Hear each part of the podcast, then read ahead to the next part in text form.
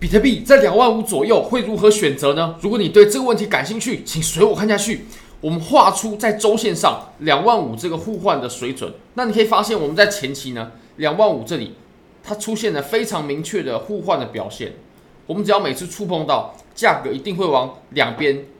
巨幅的移动，也就是两万五的这个地方啊，它等于。会把价格给排斥出去哦，像可以看到，我们在这个位置，它就扮演着主力的角色，然后这里也是主力，它这里它扮演着支撑。那其实呢，两万五这个地方，我会认为它是非常不容易跌破的，非常不容易，因为我们在下方所累积的筹码量能呢，实在是太大了。我们下方有六点三四个 million 的量能累积，那我们在上方呢，它其实震荡的时间呢，其实也蛮久了，但。和下方如果稍稍作比较的话呢，其实远远不够啊。所以如果呢，我们在接下来的一段时间呢，如果说我们下破了这个两万五非常重要的水准啊，那么就会有一种很可怕的推论，因为你可以发现哦，如果我们下方是走吸筹区的话呢，那我们在上方其实是不够派发的。所以一旦我们又回到两万五啊，那就可以表示我们在下方这个位置呢，它就并不是吸筹区哦。好，那如果说我们在下方并不是吸筹区的话，那么我们这整个大箱体啊，它如果都是走走着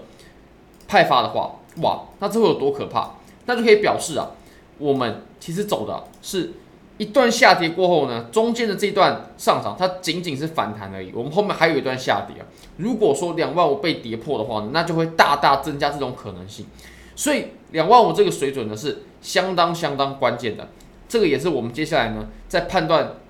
周线上啊，这么大级别周线上的图表的时候呢，很需要注意的位置就是两万五这个地方。那我们也是在下破之后呢，我们居然很快就来测试这个这么重要的点位了。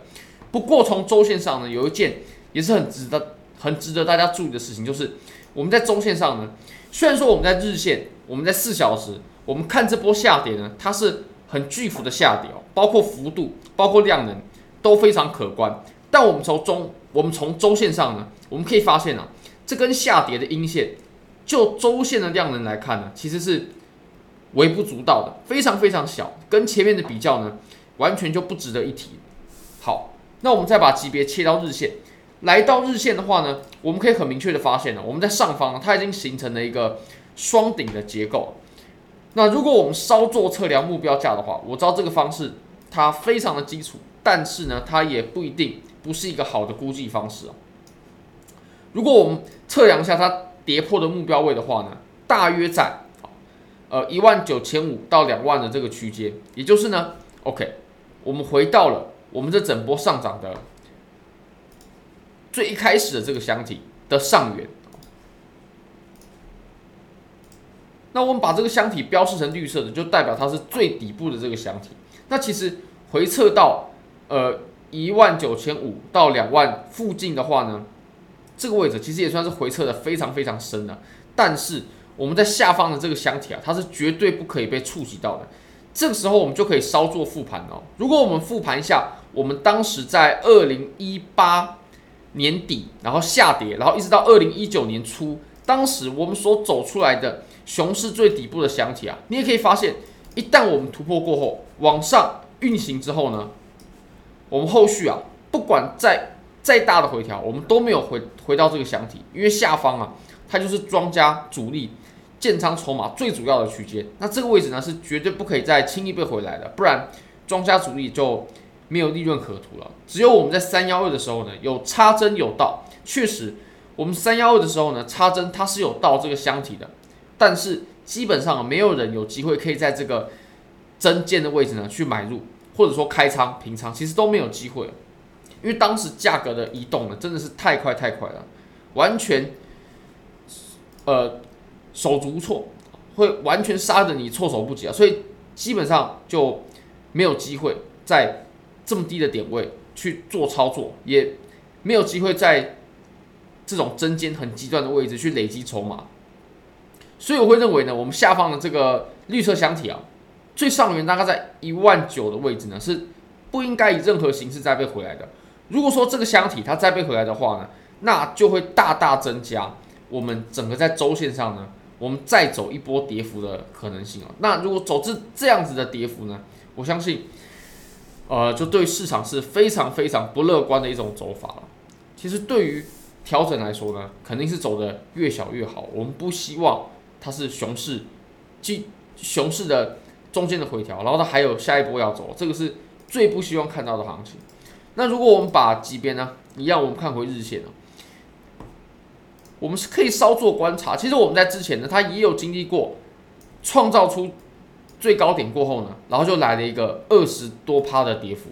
如果我们稍作测量的话，可以发现哦，我们前面这波下跌呢，它是一个二十三趴的下跌，将近二十三趴，而且是在我们创出最高点之后哦。那其实我们现在呢，也是在创出最高点之后所引发的这波下跌呢，它就有二十一趴，其实跟我们前面的跌幅是非常类似的。那我们会不会像之前的出现这种上涨？其实我们可以相比较一下市场的情绪。我们当时呢出现这种行情的市场的背景啊，跟现在有很大的不同啊。我们现在做空的情绪呢，没有像之前这么样的强烈，因为我们已经走多头好一段时间了。那我们在之前这个位置的时候呢，有非常多人都认为这里就只是个反弹了，但是我们应该看一下量能。还有看一下我们整个整个在呃区间啊上上面的表现，我们才可以看得出主力它在背后的动作。那其实我们在当前的盘面呢，跟我们在当时啊是有很大的背景的差距的，包括当时是有消息面的影响。那当然，当时看空的情绪，或者说做空，或者是不愿做多的情绪呢，是很浓厚的。但我们现在呢，这种情绪哎，似乎是。没有像之前那么样的明显了。我们现在市场还是比较中性一点的。好，那我们再把级别呢切到四小时这个级别，切到这个级别，我们可以发现盘面一直在做横向的震荡，而且波动的幅度呢非常非常非常的窄小，就是一个一点五趴左右的波动幅度而已。那这种波动幅度呢已经是小到极致了。其实啊，对于空头来说，一个好的下跌啊。它不应该是疯狂的一直下跌，一直下跌，一直下跌，一直下跌，这个反而是不好的。比较好的下跌呢，是反弹之后，然后再下跌，这样子的下跌呢，我们才能跌得深，才能跌得远，做空才可以有利润。我们也可以有个比较好的入场价位。那为什么我们直接跌，它对于空头是不健康的呢？因为当我们行情在不断下跌的时候啊。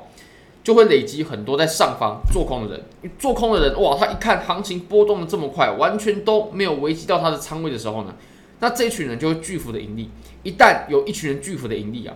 那么庄家就肯定会捉弄他们，就会来了一个比较大的上涨，去清掉这些杠杆，或者说这些累积起来盈利的人。像你可以看到我们之前的几波暴跌，它其实在暴跌过后呢，它立刻，好像我们之前这波 FTX 的暴跌。在暴跌之后，累积了大量做空盈利的人之后呢，你可以看到我们后续的上涨，他就把很多筹码呢、很多杠杆、很多仓位都给清出了。那如果说我们下跌的过快的话呢，也非常有可能出现这种瞬间暴力拉涨的这种风险。那如果我们拉斐波那契的话呢，我会认为我们现在最重要的位置哦，是在零点五，大约在两万八千五六百美金的位置。那六幺八这里呢，其实你可以发现，如果回到六幺八的话，那么我们加速下跌的这段走势，也就是我用我们换成白色，我用白框所标出来的这一段，我们下跌最迅速的这段走势呢，它就会被完全的吃掉。那如果一段下跌最迅速、最凶猛的走势被完全吃掉了，我们还能说它是空头吗？我相信就很难了。所以